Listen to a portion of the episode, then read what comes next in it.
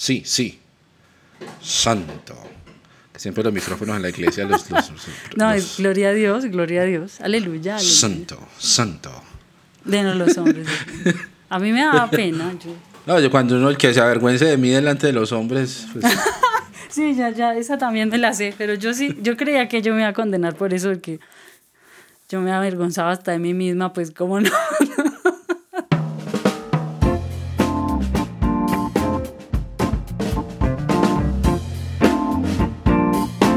Bueno, este es el episodio número 8 de Notas Sueltas y en esta ocasión me está acompañando una invitada que como su nombre lo indica, invité para conversar con ella.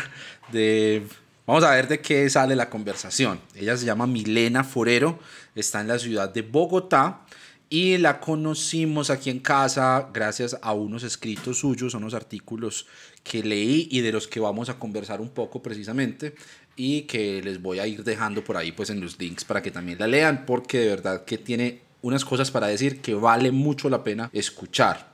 Además de escritora, sé que hace música, sé que hace otras cosas, pero entonces, pues de una vez, entonces escuchémosla para que nos cuente bien un poquito más acerca de ella. Milena, bienvenida y muchísimas gracias de verdad y de corazón por aceptar esa invitación. Hola, su merced, pues qué gusto. Espero que podamos hablar rico un ratico. Vamos a tratar de hablar, claro que sí.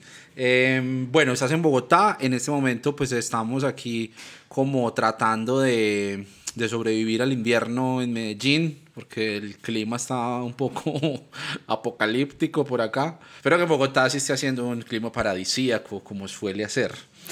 Eh, No. Contanos. No. No, no, no. Gracias por la confirmación. Milena, contanos un poquito entonces acerca de vos. Preséntate un poco. Me gustaría que nos contaras qué haces en tu día a día, cómo te ganas la vida, eh, a qué te dedicas, una reseña para ir entrando en calor. Pues, ¿qué le cuento? Yo vivo en Bogotá, pero pues yo no soy de acá.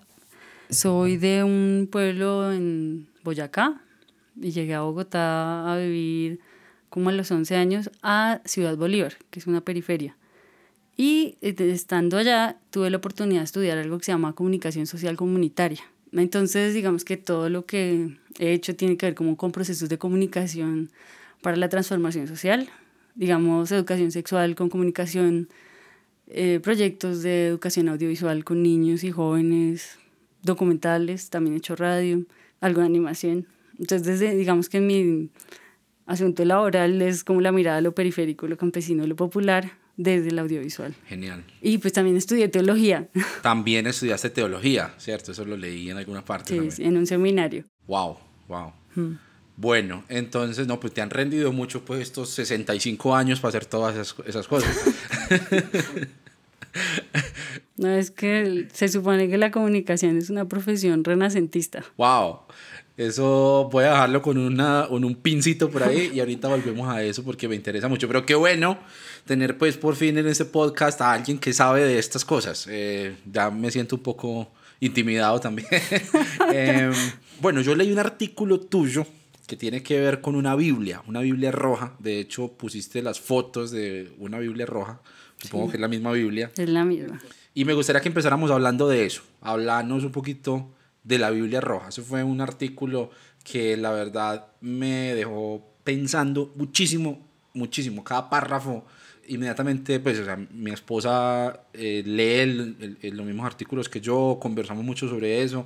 Inmediatamente que lo leí, se lo mandé a mi hermana, que también estuvo acá en este podcast ya como invitada. Y le dije, mira, esta sos vos, eh, en muchos sentidos, porque de verdad que fue como leerlo desde mi casa, desde mi historia, desde la historia de mi familia.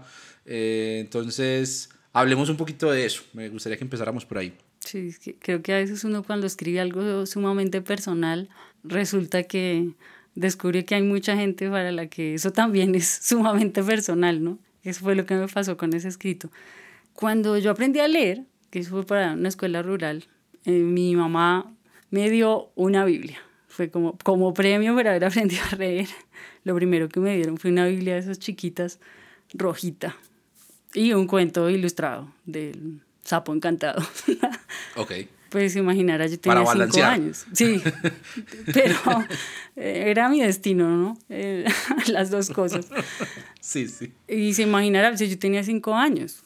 Por ahí está la Biblia, está subrayada con un montón de orejas del mate que le di tan terrible. Porque pues me la leí de arriba abajo, todo lo que se pueda imaginar. Mis papás son pastores pentecostales. Entonces mi papá hacía, trabajaba con cursos bíblicos de, no sé si su merced los conoce, esos del Instituto Internacional por Correspondencia o de la Casa Bautista. Yo conozco Emaús. Sí, de la Casa Bautista. Es. También. Ok, esos los conozco, claro. Entonces yo hacía todos los cursos que me caían en la mano. Recuerdo cuando tenía ocho años, estaba haciendo uno sobre el apocalipsis. Wow. O sea, imagínense una niña de ocho años pensando en, por favor, déjenme hacer el curso de apocalipsis. Mm, recuerdo que estaba súper orgullosa porque eso los mandaban a corregir acá a Bogotá. Y cuando lo devolvieron, le habían puesto, en la edad, le habían puesto un 1 detrás del 8. Y yo me sentía ah. súper honrada, así de, ay, no pueden creer que una niña haga estas cosas. Pues es el nivel de friquismo, o sea, yo soy uno de los hijos de Flanders. Creo. Sí, no, por eso. Por eso te digo, eres, o sea, en muchos sentidos, eres yo y eres muchos de los que compartimos esa historia de los nacidos en hogar de pastores o de personas muy comprometidas con la iglesia. Y no, este, nace eso. Pero entonces tú desde niña estás, digamos, involucrada en todo ese mundo, en el mundo de conocer la Biblia, de estudiar, de escuchar, predicar, porque el que predica es tu papá. Eso es una cosa muy loca. Súper obsesionada con la Biblia desde pequeña. De hecho, yo creo, ya viéndolo ya grande, uno dice, uy, Dios mío, me hizo falta mediación porque pues la Biblia es un libro tenaz, que se lo suelten a uno en los cinco años, bien pueda mi hijita lea todo eso, pues bonito hubiera sido tener algún no, tipo y sin de la, y sin la orientación de un adulto responsable además, que es que eso tiene unos pasajes muy heavy. Pues yo me acuerdo de mi papá cuando hacíamos el devocional en la casa y pasamos, por ejemplo, por esos pasajes como Ezequiel 23, donde se estrujaban los pechos virginales y el flujo de los asnos y no es que entonces mi papá decía como, bueno, esto es, esto es sobre el pecado de Israel y leamos el 24, porque sí es un, es un libro muy heavy para un niño tan chiquito. Y yo decía, ¿cómo me sueltan? A mí me pasó algo muy parecido, ¿cómo me sueltan un libro de esos a mí tan pequeño? Pues eso no nos dañamos pues de, milagro. O, ya que... Uno cree que no, me dañó, mentiras que no. Sin embargo, yo creo que le debo todo mi amor por la lectura a la posibilidad de haber tenido un libro como la Biblia de pequeña, que tiene cuánto género literario no se puede imaginar. Soy súper friki, por ejemplo, me encanta la ciencia ficción y yo creo que eso es culpa de Apocalipsis y los dragones.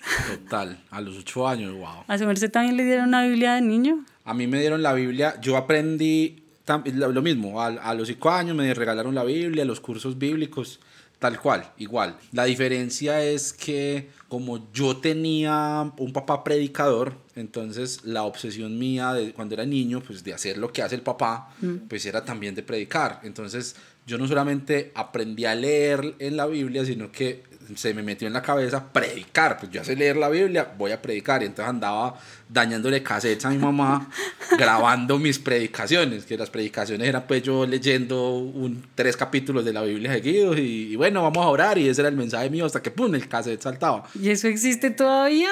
No, creo que no exista, pero pues sí, nos existe solo en mi memoria, como, como el meme. Eh, pero sí, esa, esa fue la historia más o menos. Pero en ese artículo tú hablas también de un proceso de desencanto.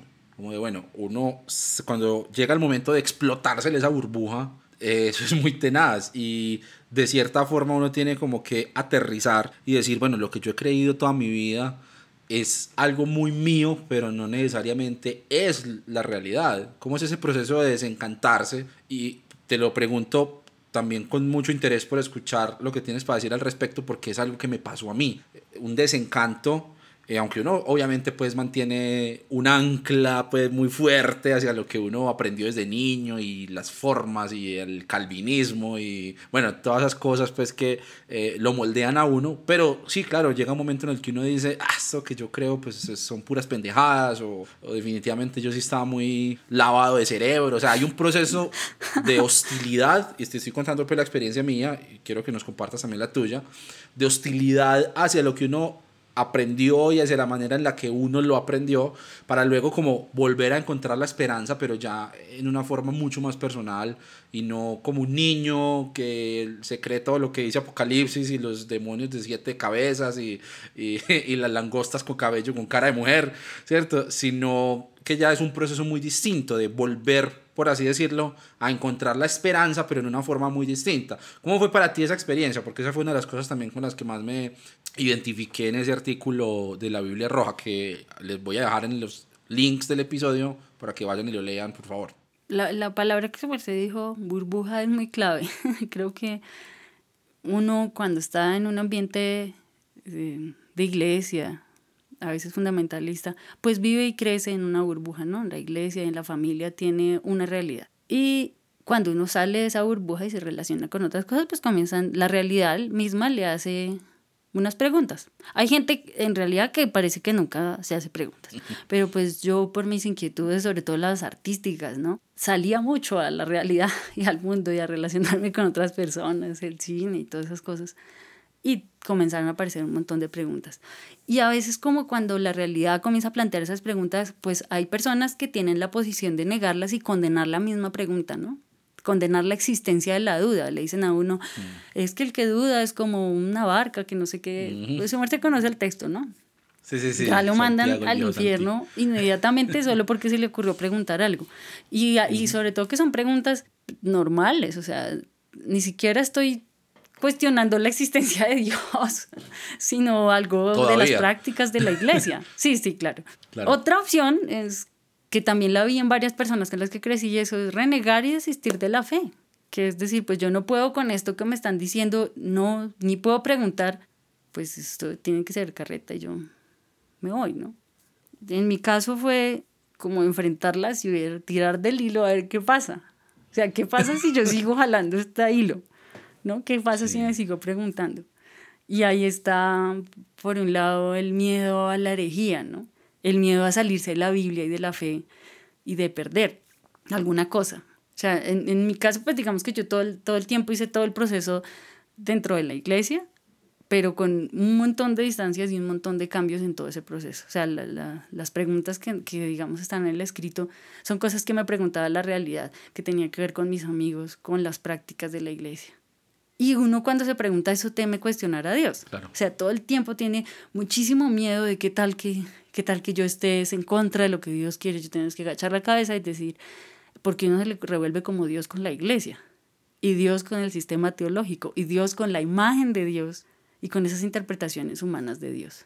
Y con la autoridad de, de, de la iglesia también. Eso es muy, eso es muy jodido porque, porque, o sea, a vos te enseñan como a... Hay, que marchar dentro de, este, dentro de esta murallita. Yo me acuerdo porque a mí siempre se me ocurría, se me aparecía en la cabeza como un pop-up, ahí la imagen del cuadro de los dos caminos, ese cuadro que nos heredaron del pietismo alemán, ¿cierto? De los dos caminos, que entonces eso era una cosa pues como toda sombría por allá al final del otro lado del camino ancho pero me, me, llamaba mucho la atención era que a este lado era una cosita así toda estrechita y como unos, unos caminitos así muy bien delineados.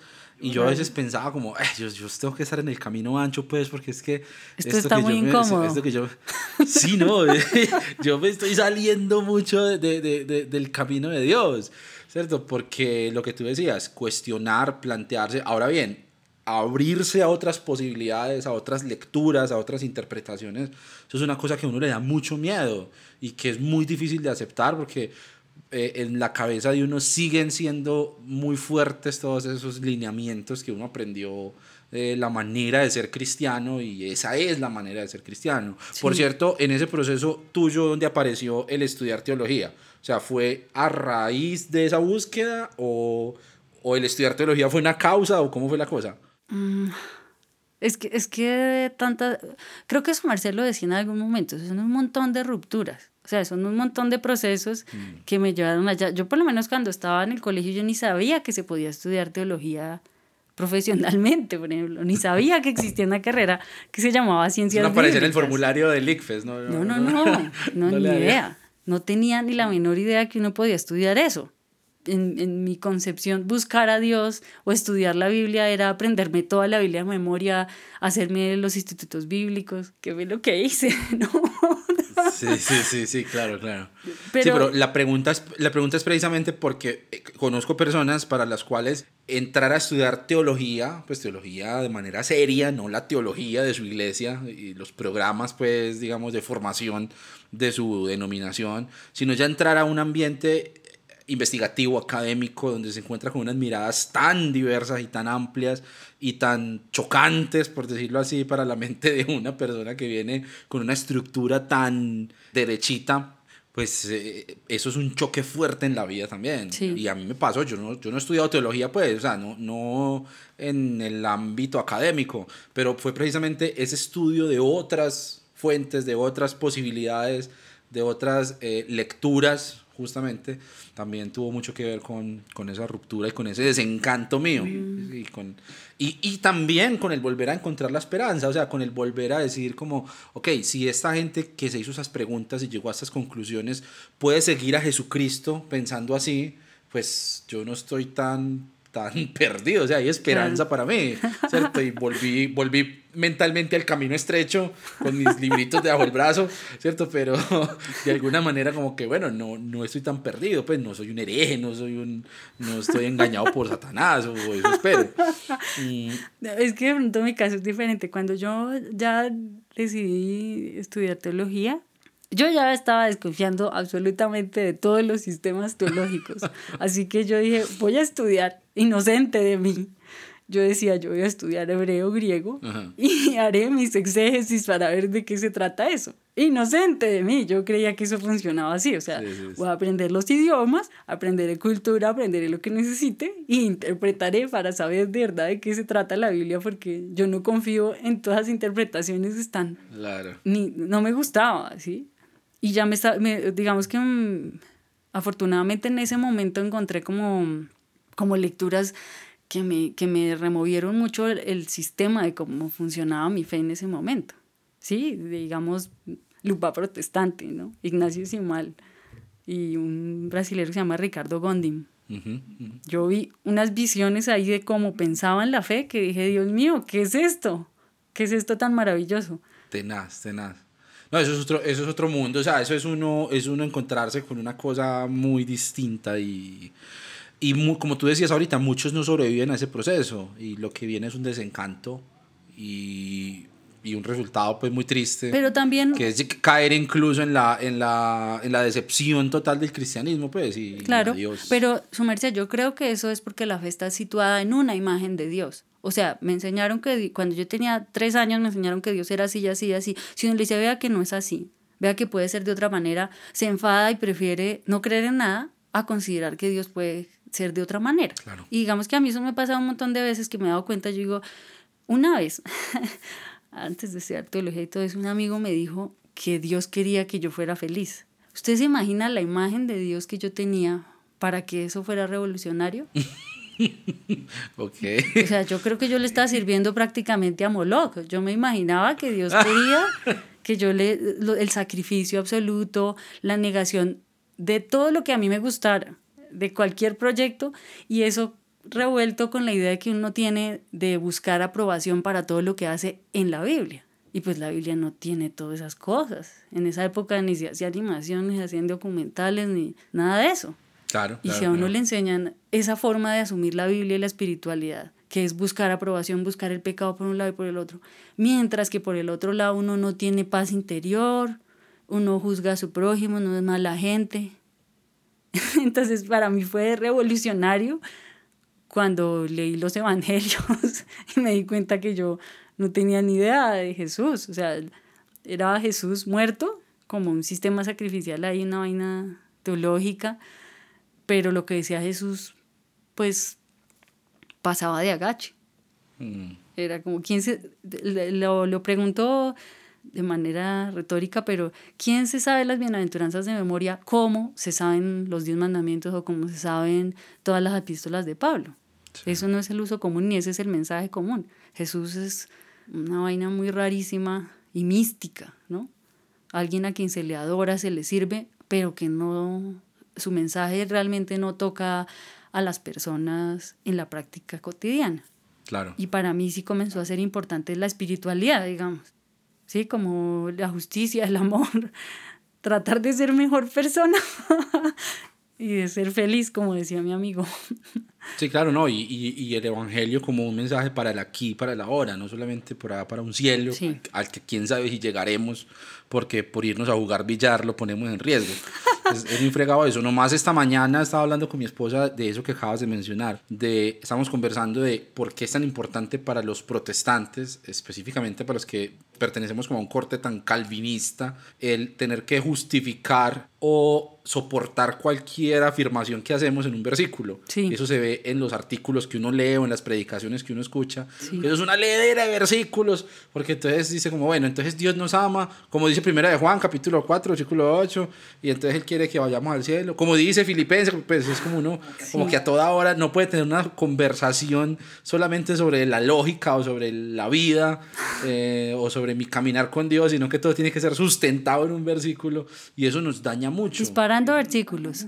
Claro, exacto, ¿no? Eso es una retaíla, pues, y a veces es hasta molesto, pues, porque uno es como, bueno, yo quiero escuchar una prédica, pues, para leer 30 versículos, mándeme la lista y yo los leo en la casa, pues, poneme a pensar, pues, dame una reflexión para yo llamarme para mi casa, para hacer algo para que el evangelio me transforme. Pero sí, me tocó lo que acabas de decir respecto al evangelio en la vida cotidiana, porque las conversaciones y las instrucciones que uno recibe en el mundo eclesiástico no giran en torno a lo que Jesús enseñó para nosotros hoy, giran en torno al bautismo, a si perdona pecados, giran en torno al, al cómo funciona la iglesia, giran en torno a por qué todos los otros están equivocados, giran en torno a todos los temas escatológicos, entonces si raptos, si no raptos, si milenios, si no milenios, si la iglesia se queda, si se va, si el sello de la bestia, si las 70 semanas de Daniel, mm. y esas son las conversaciones que tenemos y esas son las cosas en las que nos consumimos pensando y el sermón del monte le pasamos por encima, a no ser los pedazos en los que él hable de eh, que toque alguna de esas cosas. Entonces, eh, tenle por gentil y publicano, eh, eso sí nos interesa porque eso es funcionamiento de la iglesia, pero todas las otras cosas nosotros como que no le gastamos mucho tiempo, como que eso sí se lo dijo Jesús, pero lo importante fue la muerte en la cruz. Y eso es una cosa muy, muy, muy evangélica, es muy de nosotros. Muy, no, muy antievangélica, justamente porque está negando eh, totalmente el Evangelio para... Sí, es contra, es contra para convertir la iglesia en el centro de todo y no la experiencia de vida. Deja de ser el reino de Dios para volverse la iglesia. Y la iglesia, o sea, Dios según eso se manifiesta los domingos a las 10 de la mañana y ahí está todo lo bueno del mundo. Y llega al extremo de que, por ejemplo... Desde siempre y cuando vayas en falda. ah, sí, claro o como esté de acuerdo al, pues porque puede ser en pantalón, pero de cierta forma, ¿no? Conforme a los lineamientos de cierta iglesia. Yo recuerdo, por ejemplo, que me enseñaban que Mateo 25 se interpretaba para el milenio. O sea, eso de tuve hambre, me diste de comer, tuve sed. Decían, no, mire, es que eso es para el milenio. En el milenio la gente se va a salvar de acuerdo a lo que haga. Entonces uno, cuando estén persiguiendo a los cristianos, si alguien les da de comer, cómo voltea uno la idea del servicio al otro y de la misericordia con un sistema teológico de mente. no, eso no es para nosotros, eso es para los que se queden del rapto. Y eso es súper Emaús, eso lo leí yo en un librito de Emaús. Claro, Claro, claro. Mateo 25 es, son las tres etapas, porque entonces está el de las diez vírgenes, que ese es el, el de los que se van en el rapto y los que quedan. Y está también el de los talentos, que ya es el tribunal de Cristo, quien recibe recompensa por lo que hizo y, y Y luego el juicio de las ovejas y las cabras, que eso es para, para quienes entran al reino. O sea, ese pedazo no es para mí, eso no, no me preocupo por eso. Y visitar presos en la cárcel, no, eso, no, eso a mí no me interesa. si usted quiere hacer buenas obras, es como los católicos que se quieren salvar por obras. En ese sistema teológico, uno puede ser perfectamente indiferente con el otro, porque pues nada, ninguna reflexión lo lleva a hablar de eso. Y también, digamos, el, el perdón al otro, todo lo que tiene que ver con no juzgar, pues es como etéreo. Eso en realidad no es algo que se discuta y se discuta hasta que entendamos de qué se trata. No es algo importante. Brutal, brutal, brutal. Eso es, esto acá se está convirtiendo en un mea culpa. Sí, claro. No, yo, yo recuerdo lo mala que yo era, o sea, de, de, de mi testimonio, de, de ser uno odioso, de llegar a dirigir y a cantar, siendo súper odioso con los demás porque llegan tarde o, ay, no son tan santos como yo porque no oraron media hora antes de tocar. Mm. Eh, Sí, me explico un poco, ¿no? De normas religiosas Mm, que no que lo hacen a uno Del- sentir del juicio, superioridad. del juicio en virtud, del juicio en virtud de las reglas de la iglesia. Sí, superioridad espiritual y hipocresía. Eso, por ejemplo, el que no vino, la, la iglesia en la que yo me crié, entonces, el que no vino dos domingos seguidos, ya este hermano, quién sabe en qué anda, en lugar de uno decir como, hermano, usted está bien de salud, está enfermo, o tiene algún problema, le puede ayudar. Cuando llega el tercer domingo, uno es mirándolo como, "Hmm, este, vamos a ver si va a cenar, porque Sí. vamos a ver si va a participar de la Santa Cena, porque ha- hace dos domingos No que no viene. Pero entonces, el amor al prójimo queda en ningún lado porque lo tapamos con nuestra reglamentación. Claro, la eso, reglamentación anula el amor al prójimo. Y la construcción del reino de Dios y toda esa vaina es como para el milenio, para cuando Jesús venga y nos gobierne, porque lo que somos nosotros Sí, no sí, lo sí, vamos sí, a sí, hacer. No. Y eso pasa porque le pasamos por encima a lo que dijo el mismo Jesús, de misericordia quiero y no sacrificios, ¿cierto? Vayan, aprendan eso y vuelvan. Sí. Y ese tipo de bueno, cosas también no paramos porque el énfasis de la teología, al menos la que nos llegó a nosotros, no, y la, la- en realidad seamos honestos, de la teología sistemática en general, la, la que se utiliza en las iglesias, está en la salvación del alma, pensada como desde ciertos pasajes paulinos, no, no, no, en realidad no, no sé si esa sea la lectura general de Pablo, sino de ciertos pasajes paulinos, y Jesús está supeditado a eso, y Jesús es un dispensador de sangre, calladito, y nadie lo sigue. O sea, decimos sí, Señor Jesús, en tu nombre, no sé qué, para los milagros, un poco ¿no? de cosas, pero a la hora de la verdad no es un seguimiento a Cristo, no es un seguimiento como a las ideas de Jesús ni nada de eso. Y pues yo me di cuenta de eso ya muchos años después de estar defendiendo y ofendiendo personas y creyendo que hacía bien con un poco de cosas terribles que, que uno hace en la práctica normal de una iglesia, en lo relacional, ¿sí? De, de ser mala gente, de ser odioso, de ser creído, de ser creerse santurrón. Wow, brutal. brutal. Muy teso. El, el artículo de la Biblia Roja, te voy a hacer la última pregunta sobre este artículo y me perdonarás porque es que de verdad me dejó muy rayado. Como verás, pues hay muchos puntos de identificación con eso que escribiste. Una frase que me dejó preguntándome, ¿será que sí la entendí? Y estabas hablando de que la fe, en el caso tuyo, de tu experiencia, es como una cosa mutante, como algo que iba cambiando todo el tiempo supongo que a eso te referías, o al menos la lectura que yo le di, pero me gustaría escucharlo, como que amplíes esa, esa idea, ese, Sí. esa frase. La fe es una cosa mutante que me acompaña, creo que fue lo que escribiste. sí, sí. ¿Cómo es una fe mutante? ¿Cómo muta la fe? ¿Cómo, cómo la fe va cambiando, o al menos desde tu experiencia, qué significa eso? Como la fe de, de Wolverine, de los X-Men. No, ok, yo creo que, que es no tener miedo de buscar y no andarse casando con nada que no sea el misterio. Hay una cosa en teología, después me enteré que se llamaba así, que es el misterio de Dios. Y es la idea de saber que Dios es de verdad un misterio, que no, ni porque uno quiera, va a poder encontrar un sistema teológico que le responda a todas sus preguntas y decir, vea, aquí está Dios entre esta caja, y lo voy a mostrar. Es un poquito de reconocer la humildad, de decir, ningún sistema teológico me va a dar la imagen definitiva de Dios, porque cuando me diga este es, ya hice un ídolo de él y ya dejó de ser Dios y se convirtió en un ídolo, Claro. se convirtió en un símbolo religioso y no en una experiencia ni en algo que me permita vivir una espiritualidad. ¿Sí? Claro. Y digamos que el problema es que a veces yo lo he visto en varias personas que se salen de un sistema teológico y se meten a otro y lo defienden a ultranza y se casaron con eso. No sé si soy clara. O sea, digamos, soy pentecostal y luego digo, no, esto está mal, todo lo que ellos hacen ahora me voy a volver calvinista y voy a ahorcar a todos los que no piensen como yo, ¿sí? Y me caso con un sistema teológico y cuando resulta que me sale una pregunta de mi realidad o de la vida o de cualquier cosa que ya no me cabe dentro de ese sistema, que ya no, no es suficiente, digamos, el, el, ese sistema teológico para darme las preguntas, ¿qué va a pasar cuando esa imagen que tengo de Dios, que de pronto ya no es la que yo te digo que tenía, de que Dios era Moloch y quería ahorcarme y estaba bravo y quería que yo me sacrificara y, mejor dicho, como Abraham sacrificando a Isaac, si no es otra? Y de pronto esa ya cambia, porque yo, la verdad es que yo veo oscuramente como por un espejo y yo cambio y lo que alcanzo a ver cambia también. Claro, claro, Sigue siendo una esperanza. Creo que se necesita mucho, trabajar mucho en decir que uno necesita humildad para reconocer las imágenes equivocadas de Dios que tiene. Para decir, yo, de verdad yo no, yo no lo tengo. Y es un poquito renunciar a la soberbia porque es que lastimosamente en nuestras iglesias lo que nosotros nos enseñan como doctrina de una vez de entrada es, vea, mire, Dios tiene cinco atributos que son estos, estos, estos son los comunicables, estos son los que no se comunican. Y mire, Dios es así. Le voy a explicar cómo. Entonces Dios se pone bravo por esto y esto y esto. Y a él, para que se le pase el mal genio, entonces hay que hacer este sacrificio expiatorio total. Sálgase de ahí, del proceso discipulado y piénselo con cabeza fría. Dice, esto es ridículo. O sea, yo estoy aquí sentado y estoy tratando de explicar a Dios y creo que sé cómo es.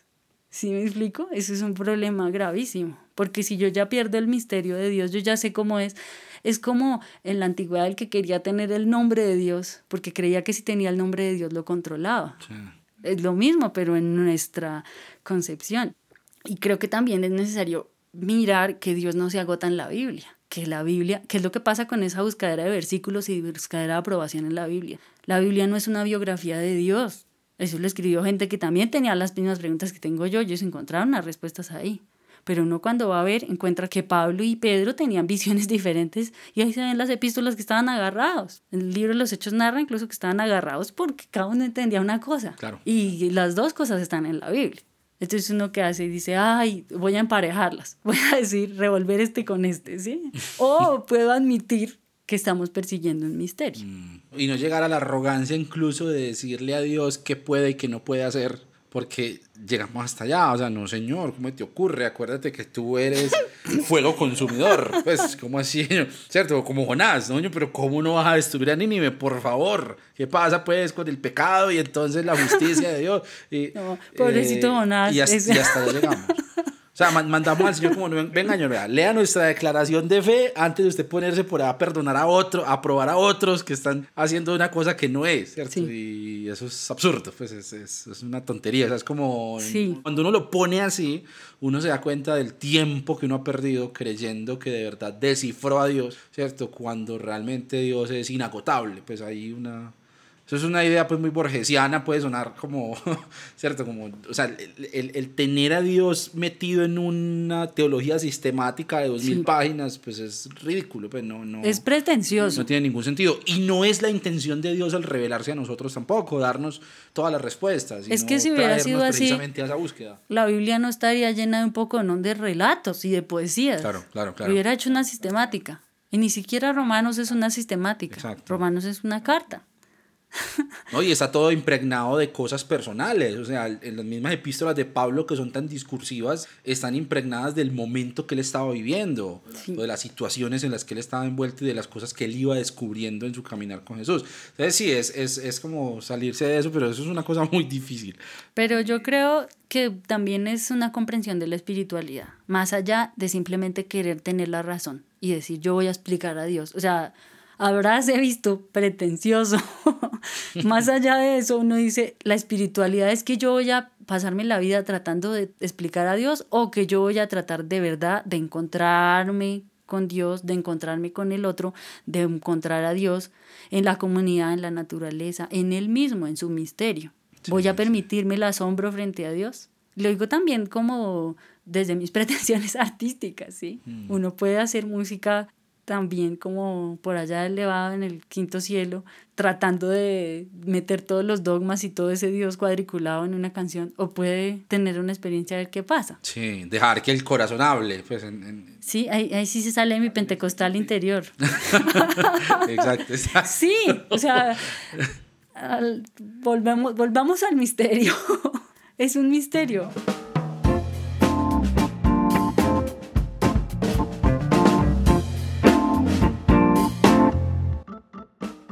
Voy a hacer una pausa para recordarles que Notas Sueltas es un podcast del cancionero cristiano. Para conocer más sobre estos dos proyectos pueden visitar la página web www.cancionerocristiano.co. Si están disfrutando este episodio, les quiero pedir que recomienden este podcast a sus amigos y conocidos. Darle me gusta, suscribirse, comentar, compartir en redes sociales. Son cosas muy sencillas de hacer, pero de verdad que ayudan mucho a difundir ese tipo de proyectos y a darle más visibilidad. Bueno, sigamos conversando.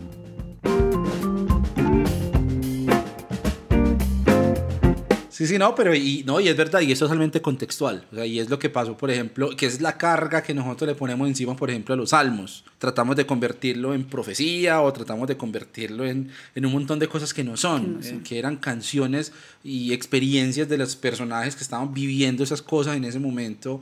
Y creo que ese es el verdadero milagro de la inspiración.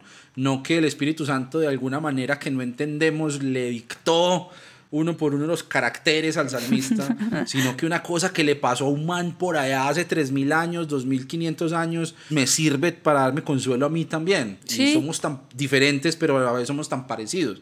Eh, eso pues es una cuestión de cómo abordar, por ejemplo, el milagro de la inspiración. Pero sí, estoy de acuerdo en lo que dices, es como entender y aceptar ese misterio de Dios, que no vamos a, a agotar. Sí. Me quedo con esa frase. Aceptar que uno, pues es que también hay, hay, gente que le tiene miedo a eso, porque dice, entonces a qué nos atenemos, entonces usted está acabando con todos los dos, yo no estoy diciendo eso, lo que se le acomode a su experiencia, pero sí hay que dejar de tener un miedo a la hora sobre todo de leer la Biblia y de relacionarse con los otros, porque el miedo, como aprendí después, es contrario al amor, y Dios es el amor, entonces si yo ando por ahí lleno de miedo, no puedo creer que ese miedo venga de Dios y que sea una experiencia espiritual andar uno temiendo todo el bendito día de que cualquier cosa que yo mire me voy a salir, me voy a salir, me voy a salir. No, como dice Pablo, estamos en él, por él, con él. Sí, sí, es sí, más dinámico. Sí, eso no es una más. fe, eso no es una fe orgánica. O sea, te entiendo entonces que el, el vivir una fe mutante es como dejar que la fe sea orgánica, dejar que la fe siga haciendo esa búsqueda en lugar de una respuesta ya escrita. Sí. Me gusta. Y, y, que, y que de todos modos la vida nos va a seguir haciendo preguntas. O sea, es muy soberbio no creer que ya todo lo que ya aprendí hasta aquí me va a servir de aquí a cinco años. ¿Quién iba a saber, por ejemplo, que este año vamos a tener una pandemia y vamos a estar todos encerrados en la calle? Claro, claro, claro. Eso genera preguntas, claro que sí. Genera un montón de preguntas. Claro. Y si uno está amarrado a decir, pero yo tengo esta cajita y yo de aquí no me salgo, pase lo que pase, pues me voy a amargar la vida, ¿no? No sé qué más vaya a pasar, pero por lo menos yo quisiera tratar de, de, vivir una espiritualidad que me, que me dé paz y que me permita ser mejor persona. Pues porque creo que lo que decía Jesús apuntaba más para allá, ¿no? Total, claro, mm. claro. Sí, y Jesús no vino tanto a explicar a Dios, sino a mostrar cómo era el amor de Dios para la gente que vivía en esa época y en ese momento. Claro. Entonces, mira que lo que Jesús explicó acerca de Dios no era tanto de tipo doctrinal, incluso en el Evangelio de Juan, que es tan teológico. Es o sea, tiene no mucho que ver con la experiencia. ¿Mm? Mm. Lo invito a que busque la teología sistemática que dictó Jesús a ver que era, Jesús, no, había una vez una oveja. y no dice, bueno, gracias. sí, es que El- ni siquiera yo el capítulo. el camino a Dios. Yo soy la vid y vosotros los pámpanos. Todo es un armado simbólico incluso en Juan. Sí, sí, sí, total. O sea, la experiencia de Dios que es como tan inefable, tan algo que no pueden agarrar las palabras, nosotros no podemos agarrar y meterla en algo que además es opresivo. Siempre con la amenaza de la herejía, siempre con usted no a salir de ahí porque es que ¿a dónde vamos a llegar? Pues a dónde vamos a llegar, yo no sé, pero al menos estemos tranquilos, ¿sí? Que la búsqueda no sea una cosa de amargura y de dolor. Claro, claro. Milena, me voy a brincar a otro artículo que también me gustó mucho Bueno. y que me motivó a tener esta charla con vos y es un artículo que escribiste sobre tu experiencia de leer la Biblia desde la perspectiva femenina, desde la perspectiva de ser seguidora de Jesús en un ambiente de fe que es claramente diseñado por y para hombres. Y me gustaría también conversar un poquito sobre eso, cómo ha sido esa experiencia y en esa búsqueda también que has tenido pues yo creo que es un doble reto, ¿cierto? Es un nivel de dificultad mucho más alto como en un videojuego, ¿cierto? Es ya nivel leyenda, puede ser de ese nivel de búsqueda y de cuestionamiento, además siendo mujer. Entonces, eh, me gustaría charlar un ratico también al respecto. pues yo era una niña que amaba la Biblia. Ya le dije, los hijos de Flanders. No sé si usted también jugó a las cartas bíblicas, esas rosaditas. Claro. De completar el versículo y todo eso. Y jugué al buen samaritano. Literal jugaba al buen samaritano con mi hermana. ¿Qué es eso? Uno le pegaba y el otro lo alzaba.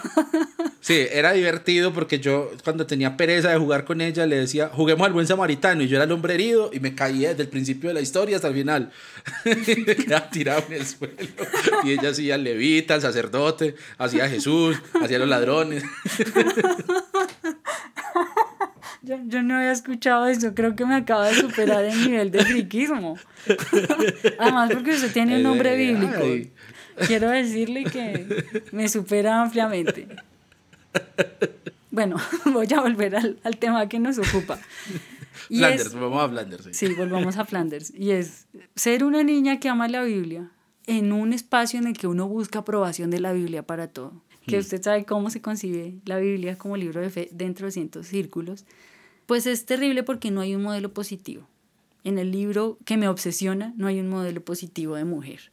Yo no sé si su merced vio alguna vez esa, la edición de la Biblia para las mujeres, una que era azul con blanco. La vi por fuera, sí, sí, sí. Ah, porque era hombre, no la podía tocar. Sí, no, en la, en la librería, ¿no? Pues, o sea, no, ¿para qué? Yo necesito la Thompson, porque el hombre sí puede enseñar. No, como yo. Bueno, no, entonces una tía la tenía. Yo recuerdo ver los dibujitos de las mujeres, pero yo no lograba identificarme positivamente con ellas. Yo era una niña y ya me mm. daba cuenta de que había cosas terribles ahí y no me identificaba con los hombres. Por ejemplo, con Salomón, vea otro detalle, eso de andar buscando aprobación en la Biblia, ¿no? Porque Salomón era un ñoño.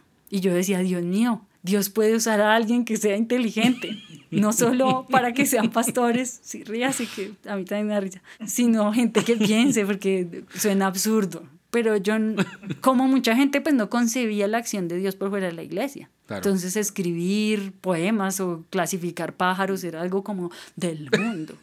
y uno necesitaba un apoyo bíblico para hacer cualquier cosa. No sé si a usted le tuvo que haber pasado porque su merced es músico. O sea, estar buscando aprobación bíblica para, ¿será que este instrumento, será que este ritmo? Y uno dice, hoy en día, pero ¿qué es esto? En la época de la Biblia no, no, el que escribió eso no estaba pensando en que había un friki en el siglo XXI preocupado por eso, ¿no? Y ahora, siendo mujer, el tratamiento que le da la Biblia y las ideologizaciones que hay del amor mm. romántico. Por ejemplo, o sea, yo le di muchas vueltas y la única pareja que medio me cuadraba era Isaac y Rebeca. Y estaban obligados.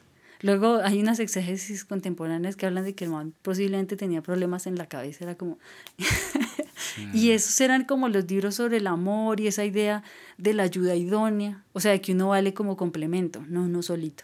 Y yo aborrecí, aborrezco que me miren como un complemento ministerial, ¿no? Como, ay, mira, yo predico y tú cantas, triunfemos. ¿No? Entonces, ¿cuál es el, mi lugar? Entonces, mi lugar es cantar. Yo decía, bueno, voy a ser como Marcos Vidal que hace música, pero como saben, el resto de teología, las canciones son así, y además es poético, pero no habían... Sí, como sermones son música. Claro, no, de verdad, mi motivación para estudiar teología también era esa. Yo decía, quiero hacer algo inteligente. Ya le dije, mi Salomón, ¿no? Entonces, pero tampoco no había modelos femeninos ministeriales ni artísticos con los que me pudiera identificar. Ya después me encontré con que había un montón de señoras afros que cantaban jazz y gospel y no, eran maravillosas. Pero en esa época adolescente, mi héroe era Katherine Kuhlman. Sí, sí sabe quién es. bueno, eran los escenarios posibles. Y me rompió el corazón cuando me enteré que ella decía, Dios seguro llamó a un hombre. Y como el hombre no fue, me llamó a mí. Son inferencias que hace la gente de la cultura. Y entonces uno... Como el backup. Sí, ella era la mujer en general. Para justificar su ministerio tenía que decir, no, es que llamaron a los hombres y nosotras como, pues eh, alguien no quiso, entonces ahí venga usted. Claro, claro. Yo, yo me acuerdo que a nosotros nos enseñaban eh, en la historia de los jueces de Débora, que decían cómo estaría de mal Israel que había una mujer, era la juez. O sea, ese era fue, ¿En serio? Israel Israel no tocó fondo cuando pusieron un ídolo eh, adentro del templo, ¿no? Israel tocó fondo cuando una mujer fue juez. ¿Cómo estaría? Y literal, así, ese, era, ese, era, el mensaje. Esa era la idea. A mí me chocaba siendo hombre, yo no me imagino lo que, lo que le chocaría a un público femenino escuchar eso y tener que aceptar eso y creer eso, que esa es la explicación a la historia de Débora y Barak. Claro, y ahora yo diría, pobrecita señora Kulman, porque digo, o sea que yo, yo canto y yo y mis talentos y todo eso, es que le sobraron a Dios y se, lo, se los dieron a un hombre y un hombre no lo recibió. No, qué ridiculez. O sea, me los dio a mí. Y si no tengo, o sea, si hay hombres que se molestan y no quieren recibir la gracia de Dios que viene a través de mí, es problema de ellos, pero, claro. pero ¿cuántos años de reflexión le cuesta a uno llegar a eso, no? Y sobre todo que en ese momento era como, o sea, Dios piensa que yo soy menos. Dios piensa que ese es mi lugar y si yo no me siento cómoda en ese lugar, porque digamos, ese texto es de la mujer que hay en la congregación, mi pobre papá, yo lo molestaba tanto con ese texto que mi papá ya no sabía qué hacer conmigo. Pues porque yo, lo que yo pensaba era es que eso es lo que piensa Dios, que las mujeres nos tenemos que callar. ¿Sí, ¿sí me explico? Es, es el problema de una lectura literal de la Biblia. Es ese, que se hacen unas imágenes súper deformadas de Dios. Mi papá en esa época me respondió algo Pobrecito. pues porque... Qué encartada de pegó. Sí, claro, yo, y súper intensa, o sea, me leía todo, me había hecho ya unas cosas de un instituto bíblico y no había respuesta. Y como digamos, toda esa exégesis y toda esa vaina de la academia no llega a las iglesias, eso se queda por allá lejos, pues yo no tenía acceso a eso. Y mi papá me decía, mire, un día ya cansado, Mire, yo por mí quitaba esos versículos, pero ya no, si usted quiere, haga lo que quiera, yo no. Pero me parece bonito para porque. Quitármela usted encima, para quitar. Claro, pero también es una respuesta desde el amor. Hay algo más importante que la letra y es el espíritu y es el amor. Claro. ¿No? Brutal, brutal. Eso de los modelos positivos femeninos en la Biblia es un tema muy áspero. Yo, la verdad, bueno, Aleja, aquí en la casa conversamos mucho sobre eso y hemos tenido unas acaloradas conversaciones, acaloradas en el buen sentido de la palabra, al respecto, porque sí, o sea, las mujeres, yo trato como de decirle, o sea, yo trato de venderle mi visión de hombre, de privilegio, de macho, ¿cierto? De el que no fue engañado por la serpiente. Y le digo, no, mi amor, pero mira, mira, mira que Jesucristo, pues, eh, reivindicó a la mujer y las mujeres eran las que aportaban, pues, la plata para el ministerio de Jesús y mira que Priscila y Aquila, y a Priscila siempre la ponen de primera y, y, y bueno, y le muestro, pues, pues como, no, mi amor. Pues pero en última yo me quedo pensando, y, sé que a ella, ella se va a sorprender de escuchar esto, yo me quedo pensando que ella tiene razón. O sea, en la Biblia no hay esa mujer heroína, no hay esa mujer, o sea, la única mujer heroína en la Biblia es María porque fue la mamá de un hombre, Jesús. Entonces, cierto, es como... No, Débora, en realidad Débora. Y Débora, que cómo estaría de mal Israel. que, no, y las otras mujeres que reinan, digamos, Atalía y Jezabel. O sea, eran el diablo. Claro, no, no, y en Apocalipsis se sigue usando lo de esa mujer Jezabel que, que, que corrompe. La gran ramera. y bueno, y, y, y, la Biblia, la Biblia, pues si hablemos de los padres de la iglesia, o sea, ni siquiera la misma Biblia, sino los que explicaron la Biblia para los que vinieron después, era una cosa de locos, pues lo que decía Agustín sobre la mujer, pero, eh, o sea, yo... yo pero es que, pues, ay, pobrecito Agustín, el Señor estaba, tenía, no voy a decir, es una vulgaridad, mejor no. Cortemos esto. este es un podcast, eso es sin censura, eso es sin censura. Pero, pero sí, o sea, yo, yo, yo pues, digamos, eh, conservando mi imagen de cabeza del hogar, yo trato pues como más o menos de equilibrarle la cosa a mi esposa, pero en el fondo me pongo a pensar y digo como, eh, yo aquí sí, yo qué mal me lo invento, porque es que es verdad. O sea, la Biblia para una mujer que quiera sobresalir, que quiera ser una mujer de liderazgo, de impacto, que quiera ser una mujer realizada por sí misma, por lo que ella es delante de Dios, la Biblia no es un, o sea, yo no la mandaría para la Biblia, siendo realistas, a mirar modelos, al menos en cuanto a encontrar, a encontrar modelos, pues mira este modelo, no, pero es que la, la esposa de alguien, la mamá de alguien, la hija de alguien, y siempre le destacan ese eso, que era la esposa, que era la hija, que era la mamá. Yo le, le pondría al revés, ¿usted cree que hay modelos de hombre? Hmm, okay. Porque vea los hombres que retrata la Biblia, en realidad lo único que uno puede mirar en la Biblia positivamente es a Jesús. Cuando usted se devuelve y comienza a releer de verdad como con los cinco sentidos,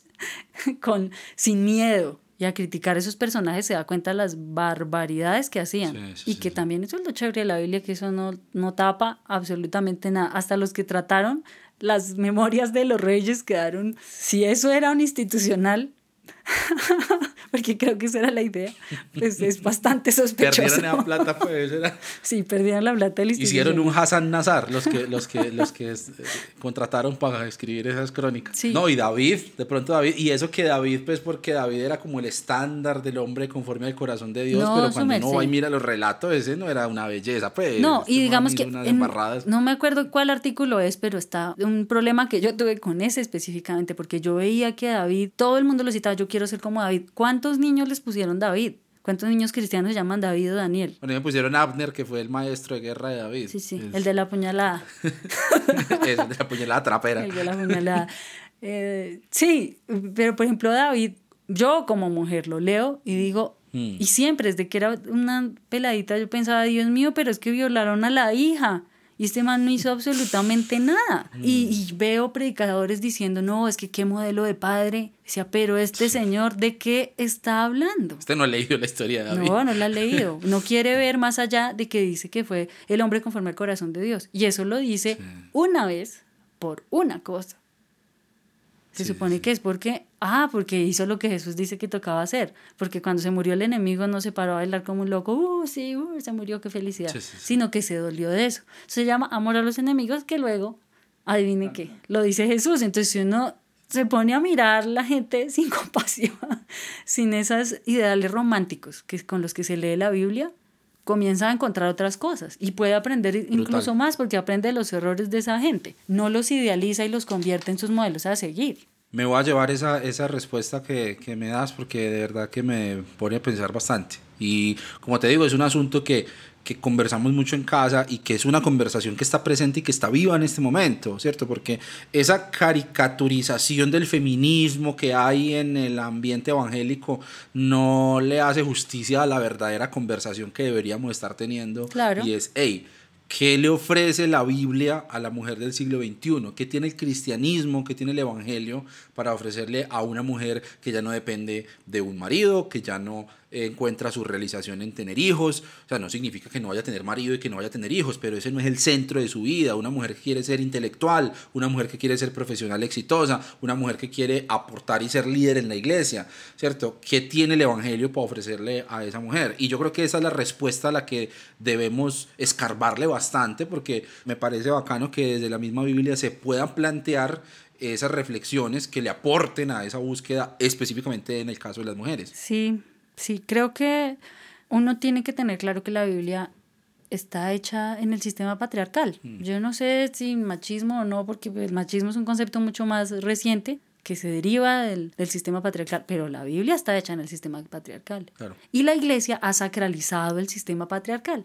Ahora, la Biblia también se hizo dentro del modelo esclavista. Y la iglesia por muchos años sacralizó el esclavismo. Habían posiciones teológicas, toda esa idea de, de Cam, de la maldición de Cam. O sea, se inventaron un Tenaz. poco de cosas para sostener el sistema económico esclavista. También para sostener el de- derecho divino de los reyes. Sí. Porque la iglesia sacralizaba esas El ideas. colonialismo, o sea, todo lo que hoy nos parece como, eh, ¿cómo hacían para defender eso? Lo defendían Sí. con la Biblia. Sí, sí, sí. Y, y entonces, en ese mismo sentido, pienso que, se está, que es lo que pasa con las mujeres. Y con otro montón de cosas, ¿no? La Biblia no, no, no es un lugar para ir a buscar modelos de hombres y de mujeres. Toca quitarle ese lo mágico. Sí, sí, sí. No necesariamente lo sagrado, pero sí lo mágico, esa idea de pensamiento mágico para aproximarse a la Biblia, porque cuando uno la, la concibe como algo mágico, pues ya no la lee. Ni siquiera puedo leerla, la verdad. ¿Por qué? Porque en medio de la Biblia y yo va a haber las interpretaciones que otro me dio también se sacralizan. Entonces lo que me enseñaron de niño está ahí y yo ya no lo puedo mover porque si lo muevo, se- eso mágico se acaba o se daña o yo lo daño. ¿Sí- Claro, ¿Sí, me explico? claro. Y entonces lo declaran hereje y ya, listo, fin. sí, Y gentil y publicano. Sí, sí, sí, sí, sí. O sea, yo entiendo el miedo porque yo lo he vivido. Yo entiendo el miedo de alguien que, que sea fundamentalista y que tenga preguntas y diga, no, pero es que yo, es que mire hasta dónde llegan esos exégetas ya lo que están diciendo. Pero Dios no es miedo. Yo no me voy a poner a perseguir un misterio que me asuste, un fantasma claro, claro. que me aterrorice. Gracias. Ya, ya le servía a Moloch, ya no, no más. Gracias.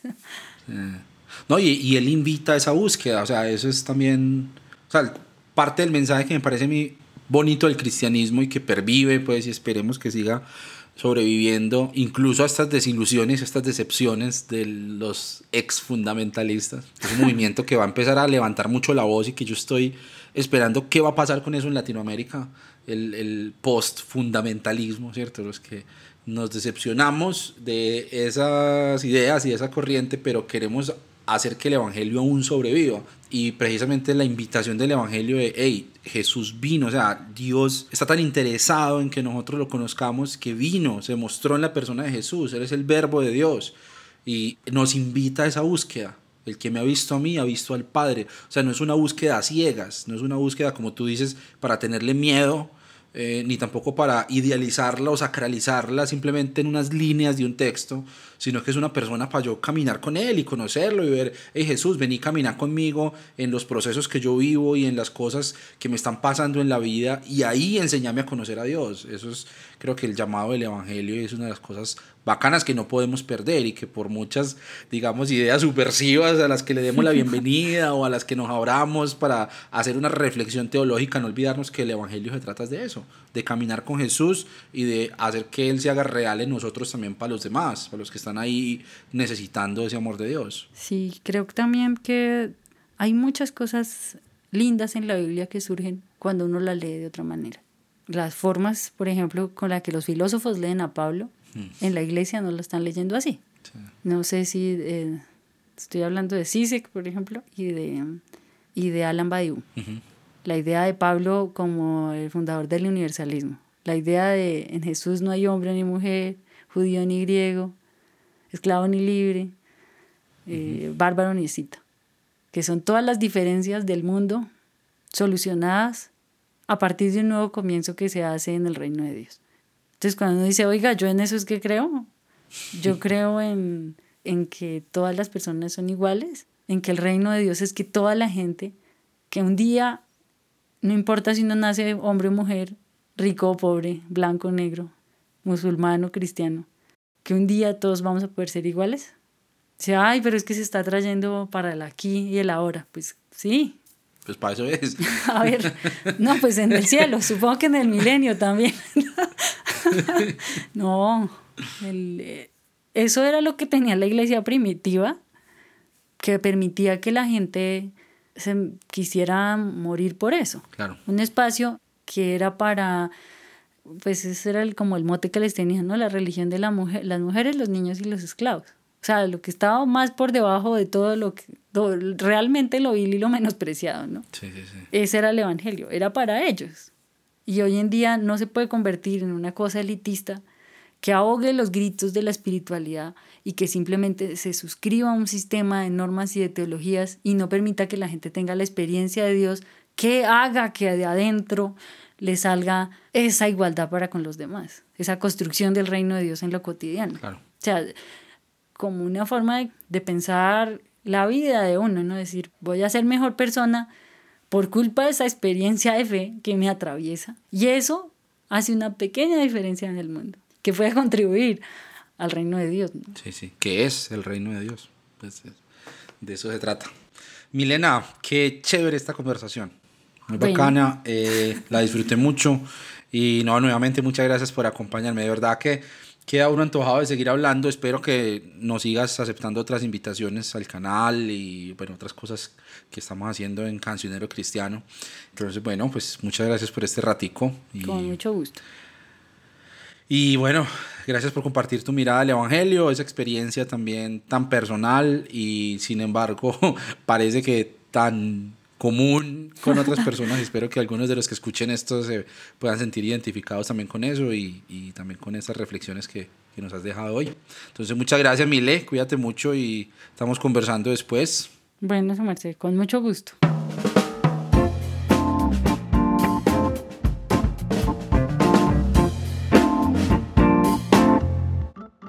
Muchas gracias por unirse a la conversación en Notas Sueltas. Recuerden que pueden conocer más sobre este proyecto y sobre el cancionero cristiano en la página web www.cancionerocristiano.co. También recuerden que le ayudan mucho a este proyecto si le dan me gusta, se suscriben, comentan o comparten este contenido. Cosas muy sencillas de hacer pero que ayudan mucho a visibilizar estos proyectos. Mi nombre es Abner Trejos, les envío un saludo desde Medellín, Colombia y los espero en el próximo episodio de Notas Sueltas.